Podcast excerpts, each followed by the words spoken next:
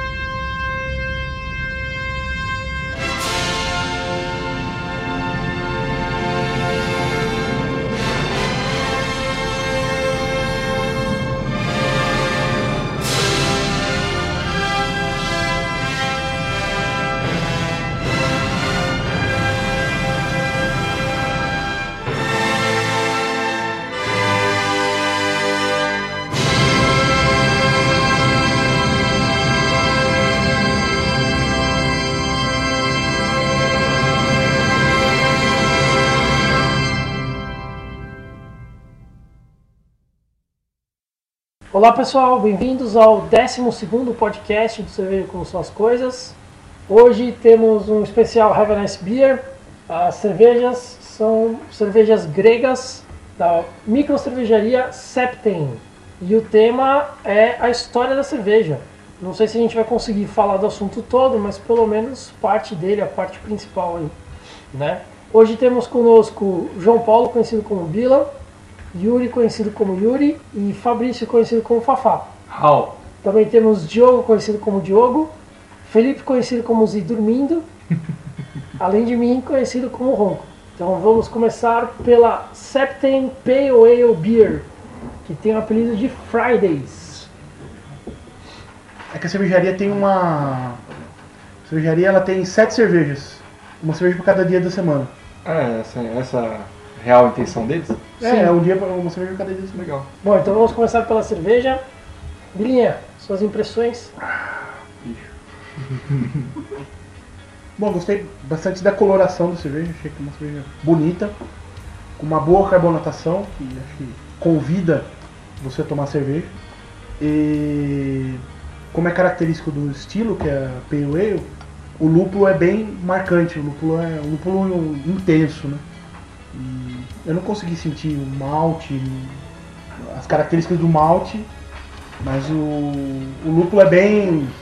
Senti o lúpulo fresco, lúpulo fresco e floral. Floral, bastante floral.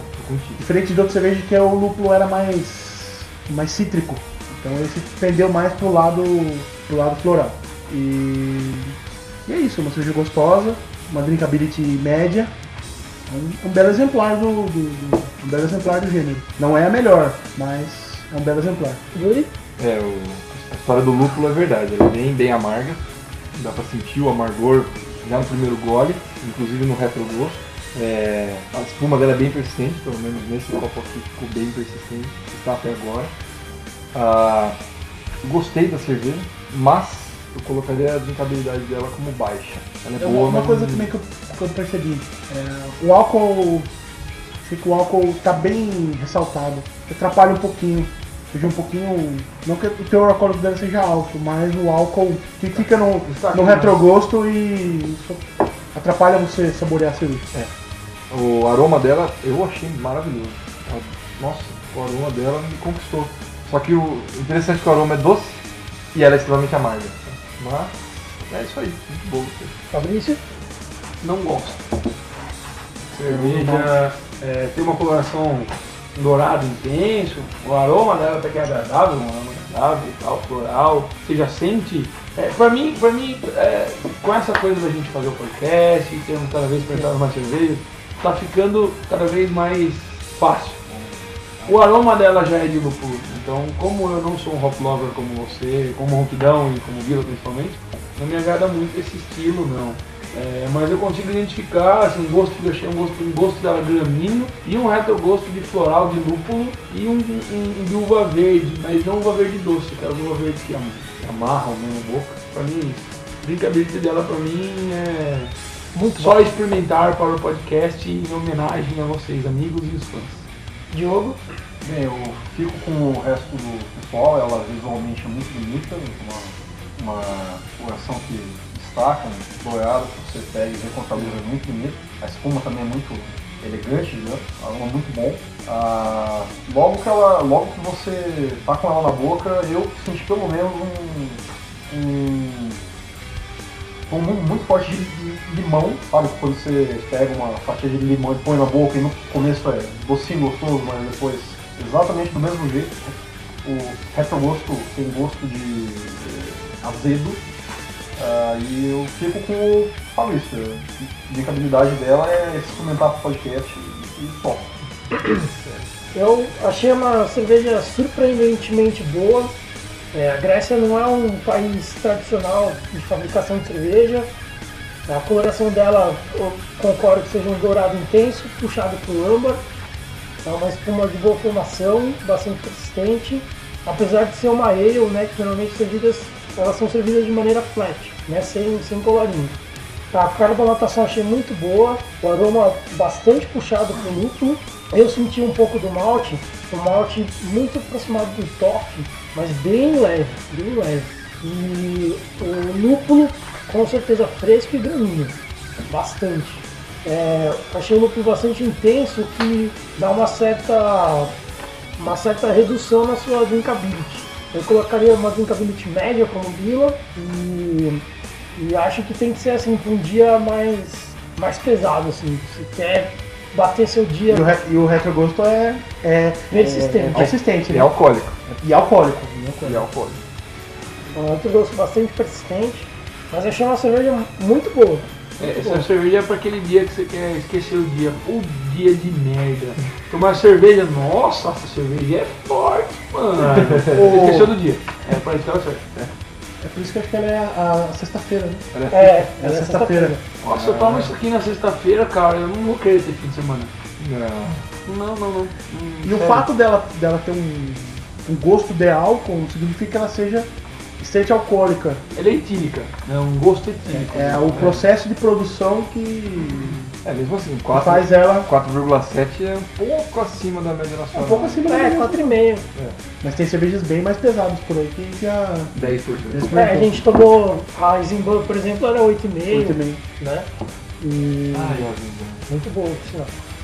E é isso aí. Vamos, para o, vamos começar o tema agora. É, o tema hoje é a história da cerveja.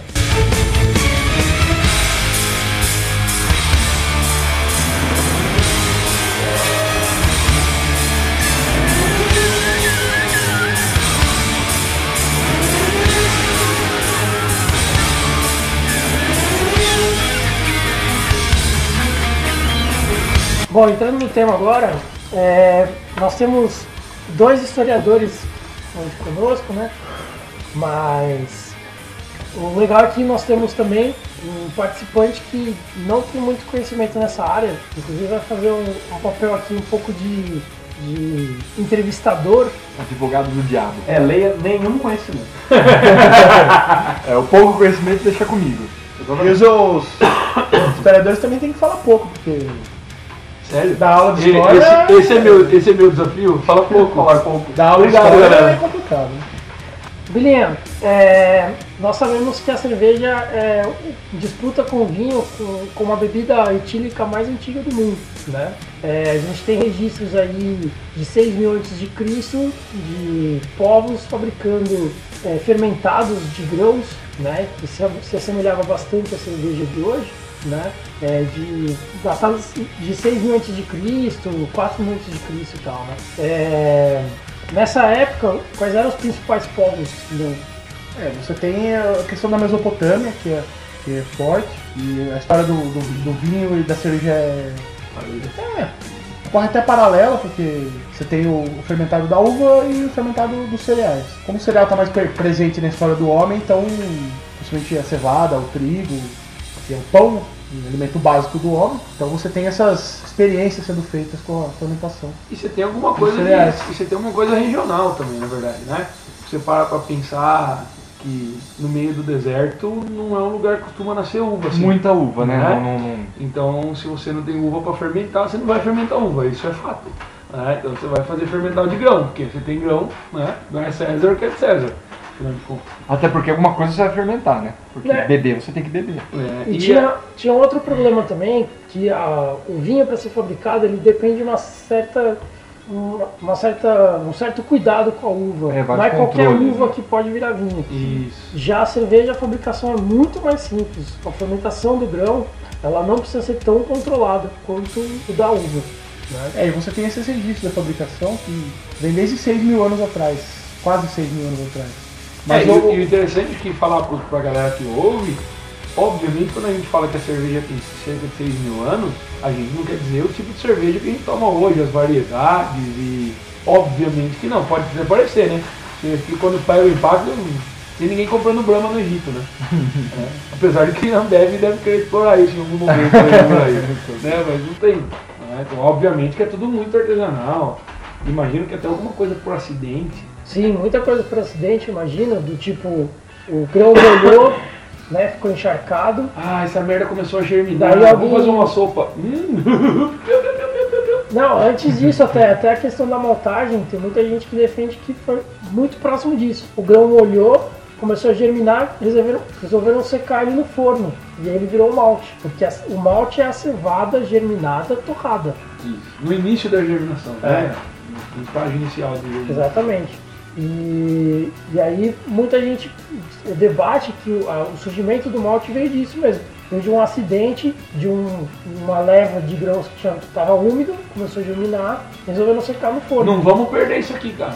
Exatamente. Né? Vamos dar um jeito. É, vamos dar um jeito. Afinal de contas, perder esse tipo de coisa é inaceitável. E Aí lá, mais ou menos 1700 a.C., você tem o Código de Hammurabi. E o Código de Hammurabi, ele, ele fala sobre a produção de cerveja. O Código de Hammurabi é aquele do cara que roubou, corta a mão, Olho por olho, se, por se dente. o, o, o construtor da, da casa construir a casa errado, ele cair e que matar o filho do dono, o filho do construtor tem que morrer também. Do mesmo jeito. E lá tem, a- e lá tem as, as primeiras definições sobre como deve ser fabricada a cerveja. Que depois volta no Egito também. No Egito também vai ter essa mesma, esse mesmo cuidado com a, com a regulamentação de, de quanto, quando, como e onde. Mesmo porque é cobrança de imposto. né? Tem também cobrança de imposto em cima que é, é o mais importante para os governantes e tal. É o importante. Sim, e é interessante que até é, muitos é, imperadores romanos tiveram que controlar os preços dos grãos justamente porque começou a inflacionar o negócio. Porque as pessoas estavam deixando de fabricar pão para fabricar cerveja.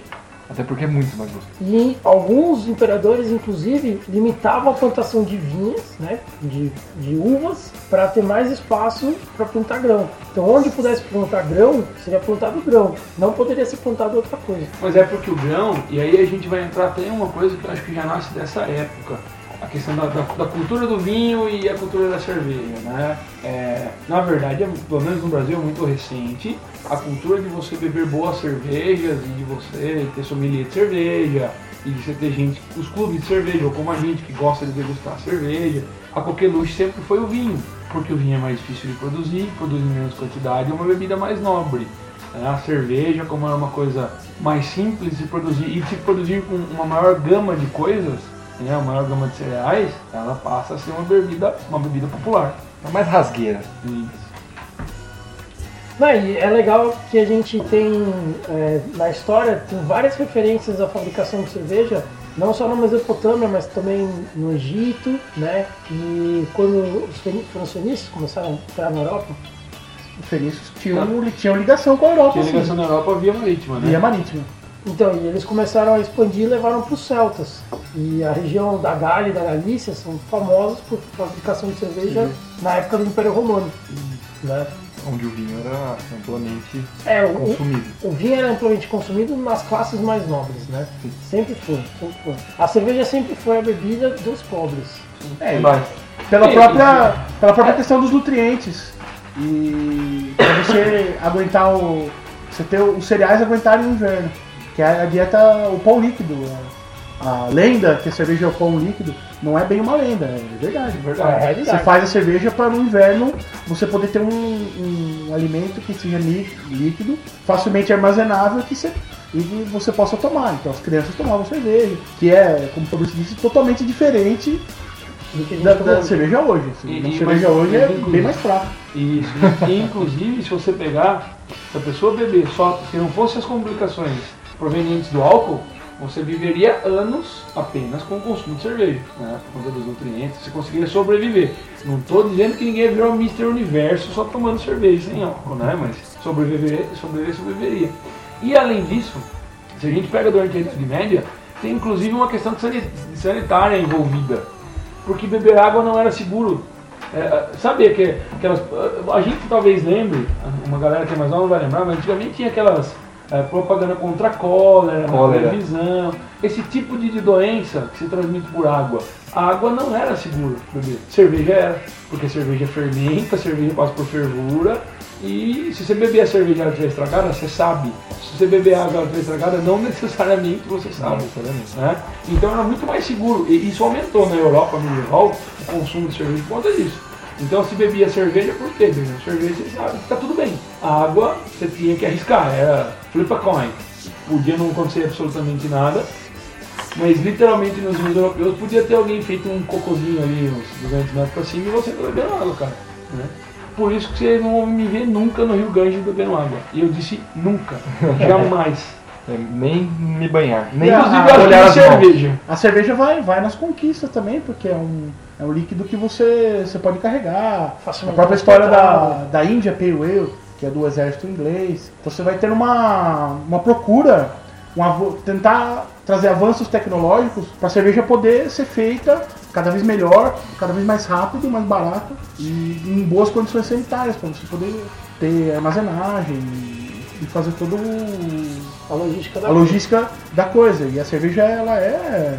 Ela foi interessante durante muito tempo, como, inclusive como commodity de troca, de, de você ter cerveja e um pagamento de salário. pagamento de salário. É, quando, quando o pessoal fala que a cerveja era diferente antigamente, a gente tem que pensar que, na verdade, a filtração é muito recente. Então, as cervejas necessariamente eram turvas, né? mais ou menos até o século XVIII, XIX, as cervejas eram completamente turvas, pareciam um barrão. Além de terem pedaços, né? Muitos pedaços, muitos pedaços. A cerveja era viva, né, no sentido microbiológico, não tinha sistema de paste- pasteurização. Não tinha pasteurização, a fermentação era espontânea, então você não tinha controle.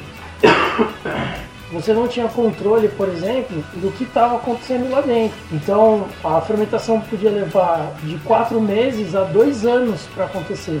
Né? Você não tinha inoculação nem nada, não tinha controle de temperatura na fermentação e isso res- resultava em cervejas que eram ao mesmo tempo ales e lagers que você tem todo tipo de, de bactéria agindo lá, né? E Inclusive isso só torna, isso só torna para mim mais admirável você ter regiões é, como a região central da Europa, né, como a República Tcheca, como a Bélgica, como a Holanda, como a Alemanha, que os caras produzem cerveja há milênios, né? A cerveja que a gente tomou, a Lef, a mesma receita desde 1240. A lei de famosa lei de regulamentação alemã, feita sobre os padrões da lei de lei de regulamentação pureza. é a lei de pureza, que é de 1514, eu acho. que é assim. 16. Isso aqui é 1516. é, porra, né? Os caras estão não tendo nenhum tipo de controle que a gente tem hoje, não tendo o avanço da indústria química como a gente tem hoje, os caras fizeram cerveja desde sempre. Cerveja não é, uma, não é algo que se perdeu na história, né? A gente não perdeu assim, ah, deixou de produzir, nossa, vamos fazer uma bebida que tem relatos aqui, não. Tem cerveja desde sempre. Diogão, você que está participando assim mais como, Ouvinte. como ouvinte, como pouco conhecedor do caso, Como freelancer. como freela, é, e também não só como freela de história da cerveja, como freela de degustação da cerveja, Exatamente, sim.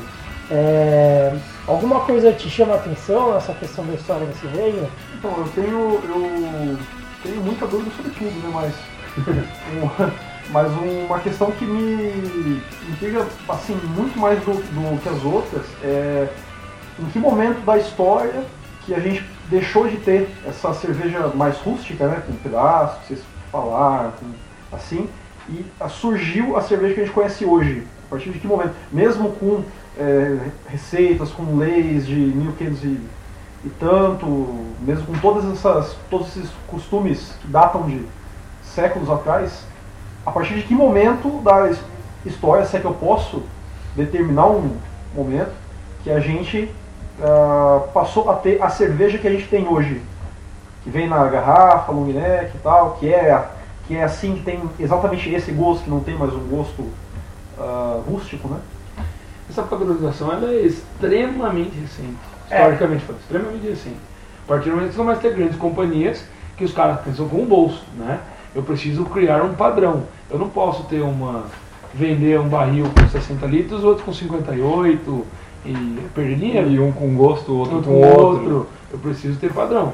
Eu preciso que o cara que bebe a cerveja X hoje e vai beber a cerveja X daqui três meses, em teoria, beba a mesma cerveja. Não é? Será que pode ter datado junto com a Revolução Industrial? É, na, na verdade, são duas questões aí que, foram, que dá pra gente. Uma tem a ver com a questão da filtração. É, Isso. dá pra gente Então, trabalhar a partir do que o Diogo falou. É, você falou a questão de, de invase, né, nas long necks, nas garrafas e tal. É curioso que só quando, quando- com o surgimento da Pilsen é que a gente foi ter cerveja servida em copo de vidro. Porque antigamente era em canecas e tal. Então ninguém. Caneca de barro, né? Aquelas mugs de barro. É, ou porcelana. então. É, coisas do tipo. E, então você não tinha controle das características internas. E quando surge a Pilsen, a Pilsen ela tem um processo de fabricação bem padronizado. Desde o surgimento dela, volta ao século XVIII, né?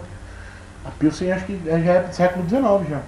Que surge o tipo Pilsen. Já, é estilo, mil- né? já é 1800 já. É. E, e aí, por ser uma cerveja que vem sempre clara, sempre com a coloração amarela clara e sempre transparente, porque daí você já tinha a filtração, você valorizava muito a cerveja servindo ela num copo de vidro.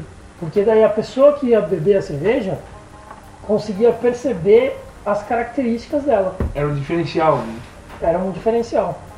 né? Então essa questão do, da, da cerveja ser mais próxima do que a gente tem hoje é por volta do século XIX. Agora, a maneira que ela é apresentada ao consumidor, né, sem garrafas e tal, é muito mais recente. Posso adicionar uma curiosidade aqui? Pode? O Kalevala, poema épico finlandês, que foi condensado na forma escrita no século XIX, mas baseado em tradições orais seculares, ou seja, é quase uma, uma, uma bíblia. Ele tem mais linhas sobre a fabricação da cerveja do que sobre a criação do homem. Que interessante, né? São ah, as lendas finlandesas. Então os finlandeses têm uma... Eles não ligam muito pra saber de onde eles vieram, desde que eles tenham cerveja. Eles- exatamente. E, é, Eu melhor, e é, a Finlândia. melhor, é a melhor linha de pensamento. Finlândia, parabéns. Parabéns, Finlândia. Parabéns, Nós gostamos de você. De onde você vê, só, só importa saber quem é a mãe. No resto, tendo cerveja, tamo junto. É, é nóis, Finlândia.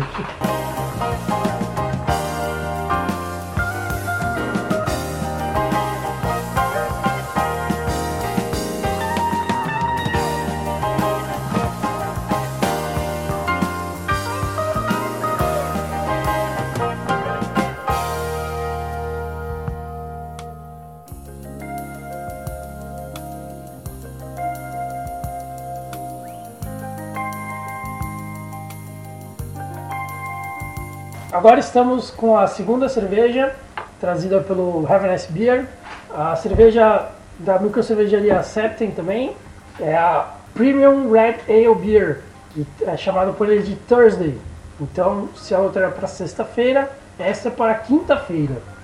É uma Red Ale e a gente teve a oportunidade aqui de, de já entrar numa discussão bastante interessante. Fafá, por favor. Então, ó, é, acho que nós eu sou o mai- maior apreciador das Red Ales, né? Gosto bastante. Ela foge um pouco do padrão. A única coisa do padrão das Red Ales que a gente já tomou, das brasileiras e das alemãs, que são as Red Ales que eu já experimentei, ela é diferente de todas. A única coisa que eu senti dela de, de igual das outras é a questão óbvia da, da torrefação. Afinal de contas, senão você não faz uma Red Ale se não, não, torrar, não torrar um pouco mais o malte. Então eu achei ela com com retrogosto, um retrogosto de toffee. É um retrogosto de toffee.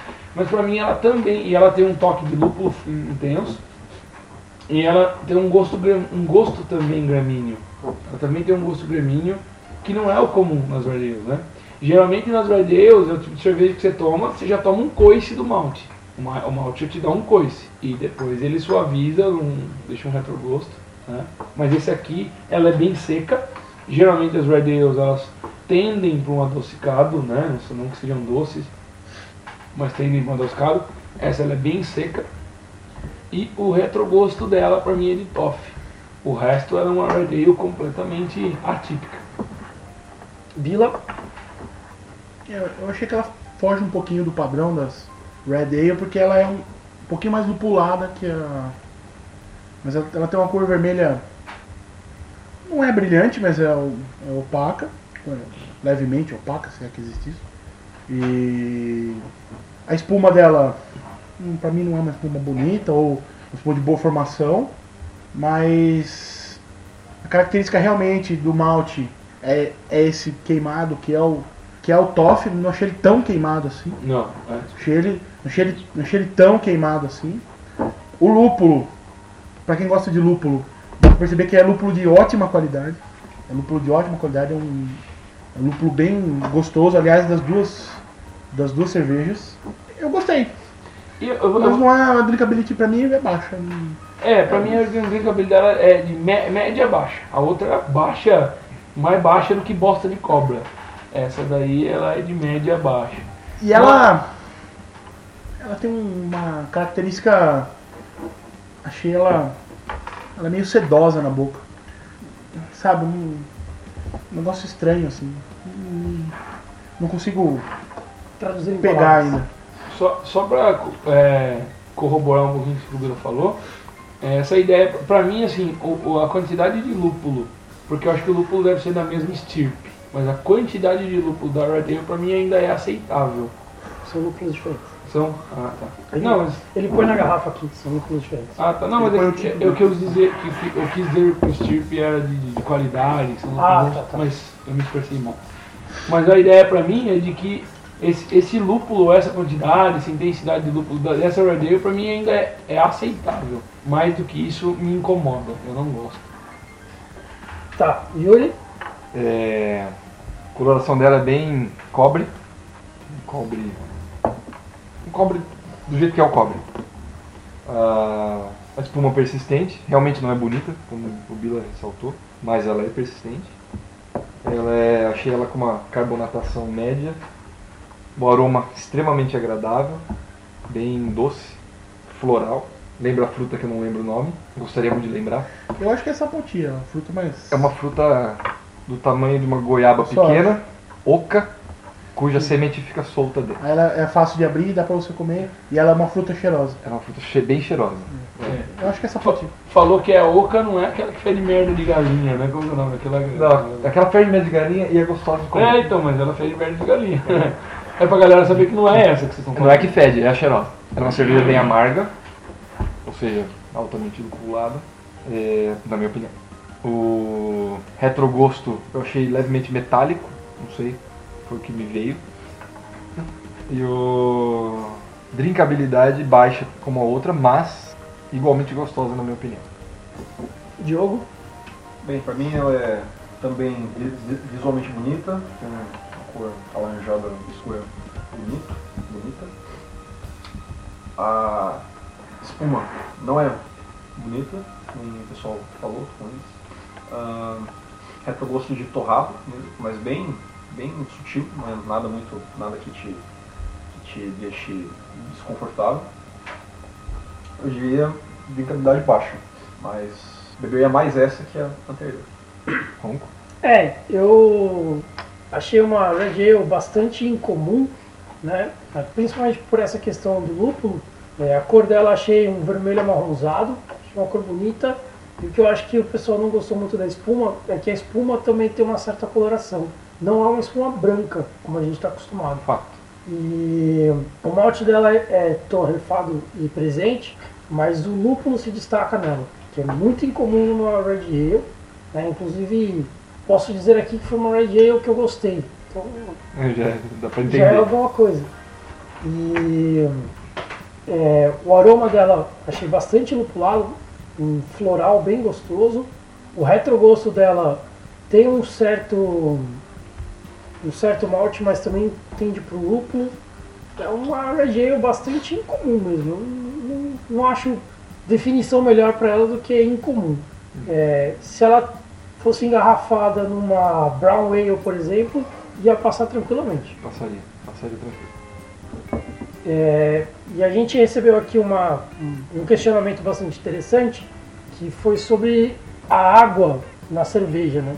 Qual é a importância da água? Muita gente fala, ah, a brama de agudos é a melhor brama que tem, não sei o que e tal. É, na verdade, até meados da década de 90, até um pouco mais, 2000 e tal, a água era fundamental, fundamental. Hoje em dia, nem tanto. Para as grandes cervejarias você consegue bastante controle com relação a isso, mas para cervejarias menores, nem tanto. Porque a água não é igual. A água não é só H2O. A água tem vários sais dissolvidos nela em concentrações diferentes dependendo da região que ela é extraída. Exatamente, sais diferentes em concentrações diferentes. É o mesmo sal, o mesmo mineral, na, em duas águas diferentes, elas podem ser diferentes devido à concentração desse mineral. E algumas águas têm até outros minerais e nem nada daquele outro mineral presente na outra. Na água da região de Pilsen, para produzir a cerveja, a cerveja Pilsen, foi ideal porque era uma água que eles chamavam de soft. Soft water, é uma água macia, não é uma água dura. Ou seja, é uma água que tem menos concentração. E isso isso levou uma cerveja muito mais Pura, digamos assim. Leve. não só muito mais leve, exatamente. Isso. Uma cerveja muito mais leve. É, em termos técnicos, uma água dura é que tem altas concentrações de sais de cálcio e de magnésio. Né? Basicamente cálcio e magnésio. Então, na região de Pilsen, você tinha baixas concentrações desses sais e tinha concentrações relevantes de outros sais que traziam para a cerveja um sabor mais interessante. É, é conhecido, é sabido bastante que é, águas da região da, da região metropolitana de São Paulo, por exemplo, são águas muito ruins para a produção de cerveja. E pra vida humana também. Durante muito tempo, não, mesmo sobre depois de tratamento. Ah, É, não, não, desconsiderando a poluição, as, as águas da região da Grande São Paulo não se, são elas, boas. se as águas prestassem, elas já não prestariam. É isso que eu quero dizer. É, Por isso que os caras secam o nosso rio, cambada de E galhofa. Ah, então, e é, durante muito tempo era famoso assim, puta, a Brahma veio de Guarulhos, eu não vou tomar a Brahma de Guarulhos porque ela é horrível. Ela era horrível. Ela de fato era horrível porque a água lá era muito ruim, né? As concentrações dos sais eram muito ruins, principalmente porque exigia muito tratamento para a água ser, ser levada até a produção. E isso alterava muito as qualidades da água. Hoje em dia, a Ambev e, outras cervejarias grandes como Petrópolis e a, e a Skin Cariol, elas têm um controle de, da água muito mais restrito. Usam processos de filtração que conseguem transformar, transformar não, né? conseguem é, entregar a água para produção com concentrações mínimas de sais. né? A gente não pode falar que é zero porque a gente não pode garantir nunca que é zero, mas com concentrações mínimas que depois da, da- do tratamento é que essa água vai receber as dosagens dos sais nas concentrações ideais ou próximas ideais para que a cerveja não seja afetada pela qualidade da água. É, no, no caso da Ambev específico, né, o que eles fizeram? Analisaram a água de agudos, que todo mundo gostava da Brahma de agudos. O que, que essa água tem? Bom, ela tem isso, tanto por cento de cálcio, tantos por cento de magnésio, assim por diante. E reproduziram no laboratório de Jacareí, de Guarulhos, Nova Minas, etc, etc, etc, a mesma água. Hoje o pessoal da Ambev afirma, você pode fazer um teste cego a hora que você quiser. Uma brama de cada região, você não vai distinguir. E antigamente era muito simples, o Ronco vai se lembrar. A gente fazia isso em, bar à vontade. Qualquer teste cego a gente falava, essa é agudos, essa não é. Né? A gente não era específico É. em dizer qual era a Nova Minas. Mas a, a gente sabia dizer se era agudos ou não. É, Jaca-. Jacareí e Jaguariúna sempre foram muito próximas, né? É. Agora, Agudos era destacado o sabor e Nova Minas também, porque era horrível. É, Guarulhos e Nova Minas eram E, e- e o interessante é saber que, como diz o, o Capitão Nascimento, né? o sistema é foda, parceiro. Porque eu já vi lugar cobrar mais caro da Brahma de agudos. De agudos. Não, inclusive. Essa Brahma é de agudos. Ah, é 48 reais a caixa, essa aqui é 53. Nossa, por quê? Porque essa aqui é de agudos. Não, hoje eles não cobram mais. Depois eu já por vi. isso. Mas eles usam de propaganda. Já- Eu ve- vejo bares hoje, aqui a Brahma é de agudos. É, usam como propaganda, não necessariamente cobram mais caro por isso. Mas não, pessoal, não caiam nessa. É, o legal, o legal é que a, a- não deve ter alguém da Bev que escuta a gente, mas alguém que escutar vai adorar, né? Tudo bem, é difícil falar de cerveja sem falar da Bev. É, e cada muito vez, cada vez mais difícil. Mais difícil. Cada vez comprando mais e mais Vocês estão fazendo bem isso, galera, mas porra, a gente fala dos caras toda vez. Monopólio, a gente vê por aqui. Não fala assim, que absurdo. E voltando um pouco pro tema, né? Como o Fabrício tinha comentado, na Idade Média é, a cerveja era uma questão de saúde pública, né? As crianças tomavam cerveja, é, as mulheres, os homens. A cerveja tinha fabricação caseira na sua maioria, ou quando não eram caseiras eram cervejas né, mosteiros, né? Mosteiros e Abadias. e abadias. Poucas É. abadias. Na época tinha Não, não, mais. ficaram várias. Na época tinham mais abadias, né? Ah, é que assim, a, As a- abadias a- as ab- trapistas, que são as famosas, Isso. né? Mas é que a cerveja tipo abadia, poucas sobreviveram, porque por conta dessa evolução química que a gente tem de controle, não passou a ser ter que comprar lá no mosteiro, cara. Você tinha as indústrias começando a fazer. Então isso quebrou a questão dos mosteiros. É, a só, concorrência ficou pesada. é, só, só os melhores ou as mais tradicionais, vai, vamos lá, para não ficar melhor ou pior, é que ca- acabaram sobrevivendo, né? Com a tradição de produzir cerveja. Eu acho, eu acho interessante de ressaltar uma não, é- eu não sei nem se tem alguma coisa a ver com o assunto, mas é, ressaltar aqui. Tem muita gente falando não gosto de cerveja. É, você falar que não gosta de cerveja é a mesma coisa que você falar que não gosta de cor. Porque cada cerveja é de um jeito, né? As abadias, as feitas em mosteiro. É, a gente fala aqui Pale Ale, Red Ale, As vais, que são as melhores do mundo. Vais, são os melhores do mundo, etc. Então você não pode falar não gosto de cerveja. É, Eu acho que você pode, desde que você tenha tomado muita todas. cerveja. É. Até você falar que você não gosta de cerveja, Você você já gosta de cerveja, É, eu garanto. Você, você tem que ser um bebaça pra poder falar que você não gosta de cerveja, cara. Mas é isso, eu queria falar isso.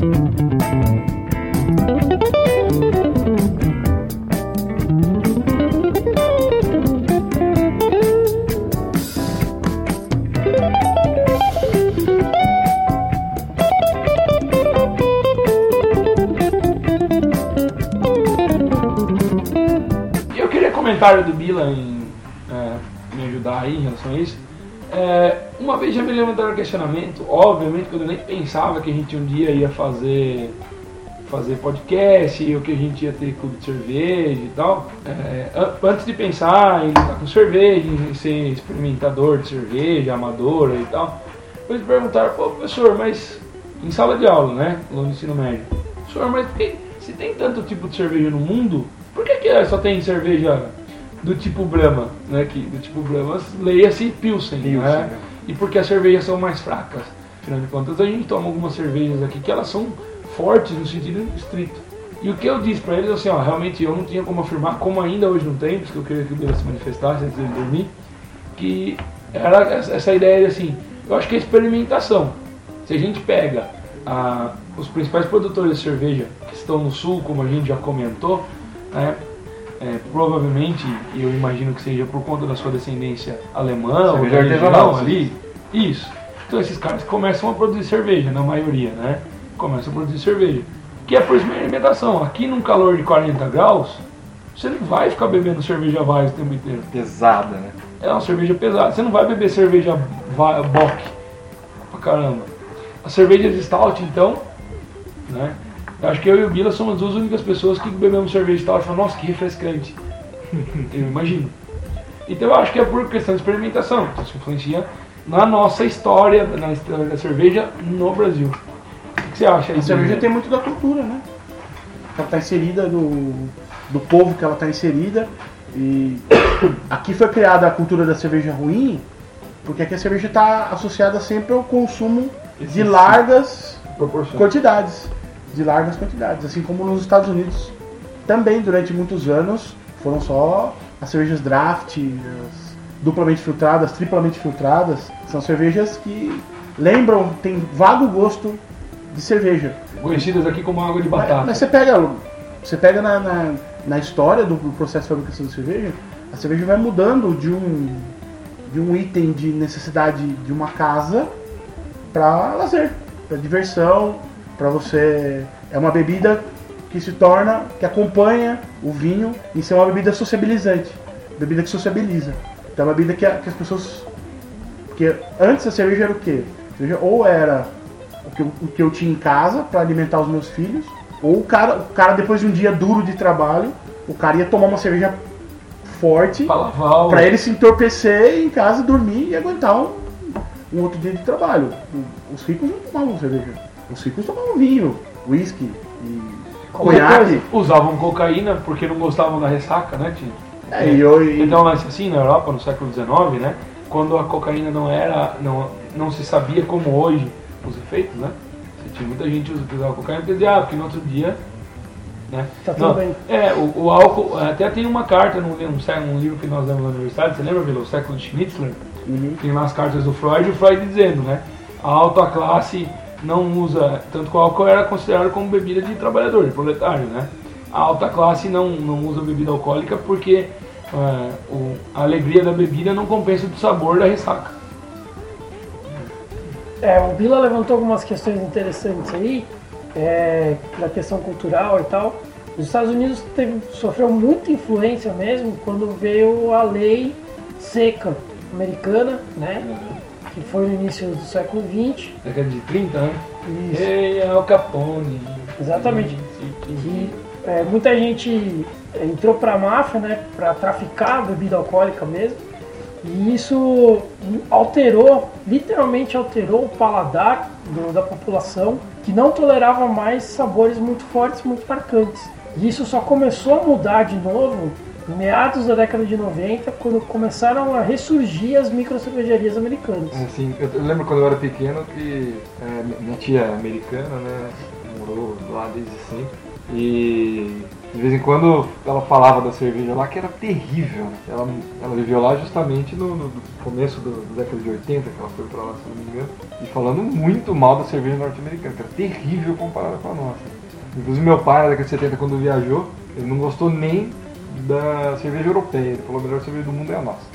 Mas isso é muito cultural, né? Cultural é de costume.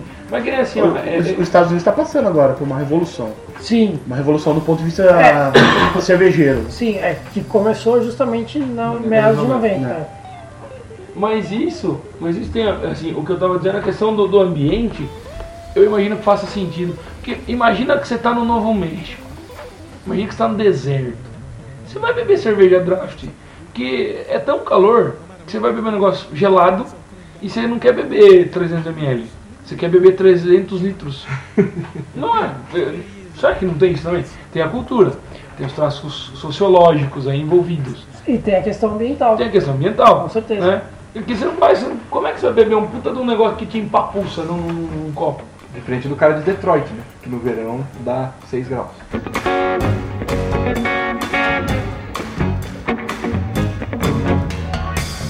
See the neon lights around on Broadway. Say there's always magic in the air. Agora vou. Tem uma, uma questão muito importante que tem tudo a ver com a cerveja e que foi alterada ao, ao longo do, do, do tempo. Que é a, a minha opinião. Quem bebe, bebe pra ficar bêbado. É, tem, é, é, é um ponto. Discutível. É, é um ponto bastante polêmico, eu diria. É, mas eu acredito que sempre tenha sido assim, né? É, principalmente com relação à cerveja. Não existe o tal do bebedor social. Não.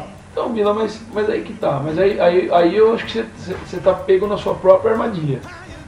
Eu acho que é como você estava dizendo antes. Eu, eu acho mais que eu como você estava dizendo antes do que você disse agora. Eu acho que você, a gente pega como hoje, a gente tá discutindo a história da cerveja. Realmente, o cara que trabalhava lá 16, 18 horas por dia e que as outras horas ele estava dormindo para aguentar o outro dia, ele queria ficar bêbado rápido para dormir. O intuito era esse, né? Vou tomar, não tinha Rivotril, né? Então você tomava lá uma cerveja poderosa e ia dormir. É, existia o Mas hoje- em lugares, vodka em outros. Mas hoje, aí apesar de ter esse elemento, você vai numa festa, bebe, mas tem um elemento sociabilizante que você estava dizendo. Será que hoje o elemento de sociabilizante ele não é mais forte do que beber para ficar bêbado? Ah, mas é pra você. Não, é, eu acho que não. O sociabilizante que você diz, as pessoas bebem pra ficar ruim nas festas. Pra ficar bêbado mesmo. Mesmo numa festa, né? Mas é, então, isso é interessante porque isso, eu lembrei da, da- agora do princípio da amarula, né? Que os, os- o, fruto, é, o fruto da marula caía, os elefantes não comiam, eles esperavam fermentar naturalmente, depois eles iam lá, comiam e ficavam bêbados os elefantes. Quem observou isso, eu quero ficar tão feliz quanto aquele elefante ali, cara. Eu vou criar essa. Eu vou usar essa ali, não, né? Eu, É vou, mesmo? eu vou comer a marula fermentada. Eu vou comer a marula fermentada, depois vou pe- né, depois passou a colher a ma- a marula, fermentar e tal, e aí criou a marula. É. Então é pra ficar bêbado. É muito semelhante à história do vinho, né? Que o- o- as pessoas começaram a observar que as formigas esperavam a uva apodrecer dentro, apodrecer não, né? Mas murchar no, no pé, e aí depois de um tempo é que elas iam atrás, porque não chegava a fermentar, mas começava a formação de açúcares dentro da uva. E aí que ficava interessante para a formiga Alimentar os fungos, que é o alimento dela. colher o, o que tinha lá dentro, o néctar e tal. E aí foi dessa observação do- da movimentação das formigas nas vinhas que trouxe o vinho? Então, aí é, é, é isso. Se é bom pro elefante, é bom pra mim. Se ele quer ficar feliz. Eu acho que tem, tem a ver, sim. Inclusive, antigamente e até hoje. É, mas não, não- conseguiram me demover da minha opinião de que o bebedor social é só uma desculpa. Não existe negócio de bebedor social. Bebe-se, ainda acho, que bebe-se para ficar bêbado. Ninguém escolheu. Não, não, não aqui. Ah. Não aqui na. a- essa. Minha opinião é antiga. É mesmo. Assim como só se joga, quando quem joga, Quem joga pra ganhar. Ah, sim. é, Eu, eu posso falar isso. E, eu também. A não ser Porque eu RPG. Na RPG eu jogo pra ganhar. Eu jogo também, porque eu quero continuar vivo, é ganhar. Nesse caso. Diogão, agora que você já aprendeu tudo sobre a história da cerveja, Tudo, tudo, tudo, tudo. Não falta nada. qual, qual a foi a gente tá dúvida matando que os ficou? alemães de inveja. Qual foi a dúvida que ficou? Alemães, nos desculpem.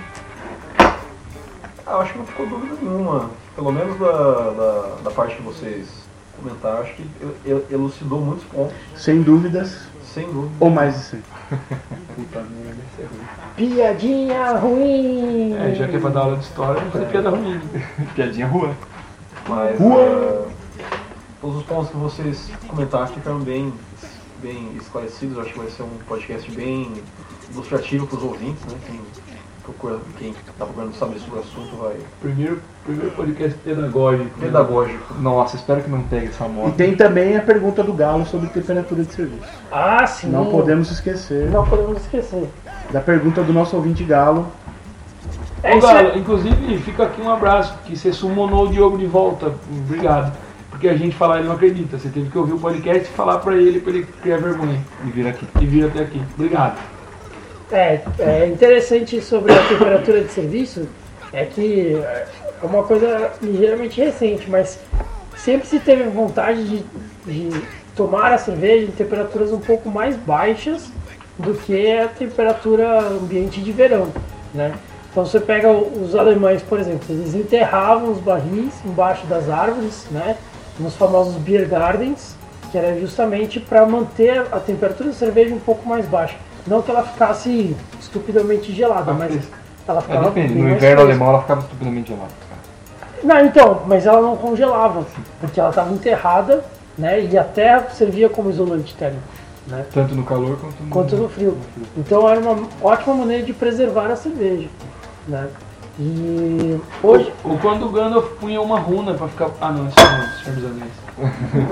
Eu achei interessante que nessa garrafa da, da cerveja grega aqui, da Septim, vem, por sinal, a temperatura, né? Que o Galo perguntou aí qual a temperatura ideal para beber, né? a temperatura eu copo, por sinal. Eu copo. né? Eu copo ideal. É, o copo é esse tipo tulipa, que foi o que a gente usou. E a temperatura a gente não mediu, né? Essa daqui que é a Pale Ale, 8 graus Celsius. É, Red Ale 7 graus, 7 graus Celsius. temperatura ideal. Então ela, ela varia, Galo. Varia essa temperatura, varia de, de cerveja para cerveja. Essa sugestão do Galo, não, obviamente não se resume a isso aqui. A gente ainda precisa estudar mais, ver. A gente fazer um especial, faremos ainda, Galo, falando dos copos e das temperaturas, né? Porque cada tipo de cerveja tem um demanda em teoria, em teoria. Óbvio que se for beber, beber no gargalo. Mas ela, se for, preferencialmente, se for seguir as regras do jogo, você tem um copo certo que vai favorecer As né, as características. características daquela cerveja e também tem a temperatura certa também por conta disso. Né, que daí vai ter o buquê, a complexidade da cerveja se apresenta naquela temperatura. É, segundo os belgas, cada cerveja, cada marca de cerveja deveria ter seu copo. É, eu, eu costumo dizer, né? Se você for beber cerveja, você pode bebê-la a menos 4,5, como diz aqueles freezers lá famosos, e no gargalo. Se você for apreciar a cerveja, tem todo o jeito certo.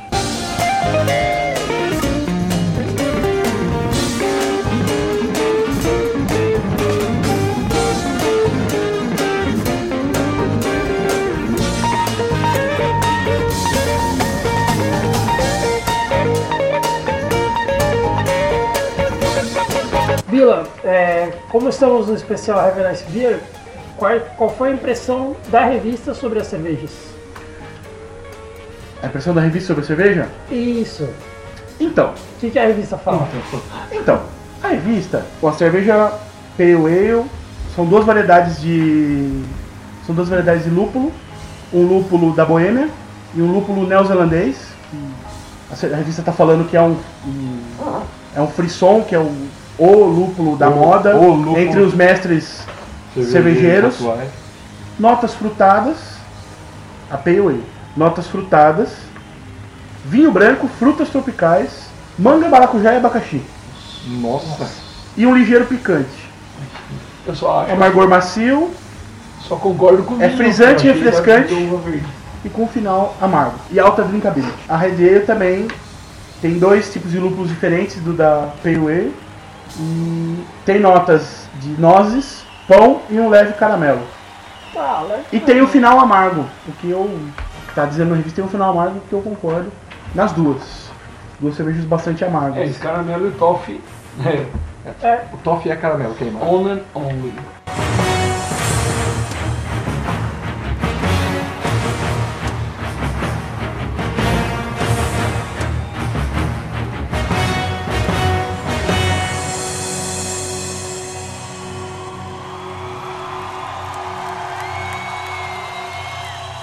Vamos para a harmonização então? Vamos. É, Yuri, sugestões de harmonização. Diogo, sugestões de harmonização. Eu sugiro ah, uma massa com molho, com molho bolonhesa bem condimentado. Acho que fica muito bem com essa cerveja de gosto forte, um molho i- com um gosto igualmente notável. A hora que falou uma massa, eu pensei numa massa de batata. Se saiu bem, jovem gafanhoto. Isso é- Jovem Gafanhoto, você falou de qual? Da, da vermelhinha ou da branquinha? Não, as duas, as duas. Am- ambas Fabrício? Eu acho que a, a, a Pale Ale, né, a primeira que a gente comentou, ela combina assim com um, um bolo da avó do Yuri, bolo de chocolate, com recheio de chocolate, assim. Porque daí a cerveja é ruim e o bolo é uma delícia. Você toma cerveja, é ruim, você come o bolo, é uma delícia. Você toma cerveja, ele é ruim, você come o bolo, ele é uma delícia. Harmonizou. Você equilibra. Por contraste. É, por contraste, merda com molho. Né? E a segunda, que é a Red Ale, eu acho que ela combina com um roast beef, assim. Né? Com o bifão que sua mãe faz. Bifão de maminha, cebolada, com arroz da carne. Acho que casaria perfeito com essa cerveja, com a cerveja com a Red Ale. Yuri? Tá, vamos lá. Ah, ambas eu classifiquei como boas, com uma drinkabilidade baixa. Drinkabilidade alta, você come, você acompanha um churrasco. Você faz o churrasco todo bebendo. Drinkabilidade baixa, Uma refeição. uma refeição. Então, é, nada muito né, comprido, mas eu acho que ambas combinam com carne. Carne de caça, carne mais pesada. Ah, coelho, javali, carne de caça. Coelho pesado, coelho bem, ou, ou coelho pesado. Não, coelho não é muito pesado, javali é um pouco mais. Javali, javali. O Fabrício pesa uns 10 javalis, pra quem não conhece. dois. Vila? Eu acho que eu encararia as duas com um prato agridoce. Tentaria essa tentaria a sorte. Você tá com agridoce na cabeça, porque Tá. a última você também tá com agridoce. Sim, mas eu tentaria essa com agridoce também. A minha sugestão para Ale é uma harmonização por contraste, então buscando alguma coisa que fosse salgada ou doce, nada muito amargo. né? Eu acho que inclusive bizarramente combinaria com algum cheesecake, algum, algum doce assim pesado, né? E, porque o amargo dela é um amargo muito presente e consegue quebrar bem essa, essa força do contraste. Sabores. É, adocicado ou salgado. Salgado. Né? É, já a Red Podia ser com Ale, doce de leite com carne seca, então. né? isso é. Tá. Aí você pode pegar a carne seca no Mergulhar doce de leite. Ó. E joga a E aí a gente já tem uma agridoce do Bilo. Porra, olha, é o inimigo. E pra Red Ale, é, por ser uma Red Ale bastante diferente, assim, eu acho que ela combina com, com carnes vermelhas. Acho que a sugestão do Fafá foi muito boa. Carnes vermelhas mal passadas, né? E acho que combina também com carne de porco. Ó o meu javali. E para o mês que vem, Bom, para o mês que vem teremos duas cervejas belgas. De uma cervejaria chamada Boylens. É uma Dubel e uma Tripel.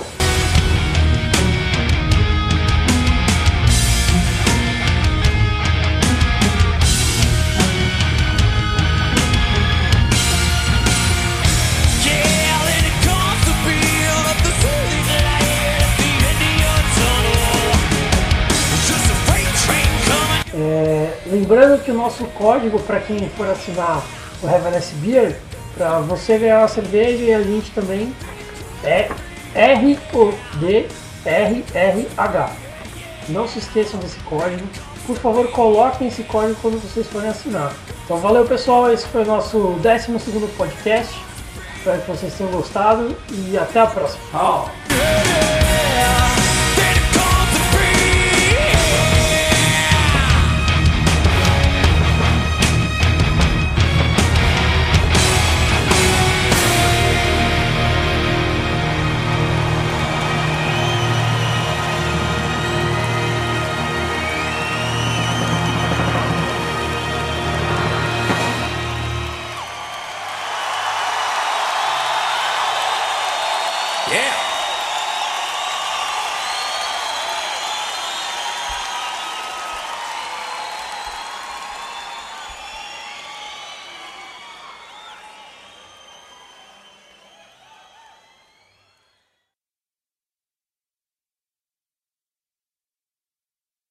Existem críticos.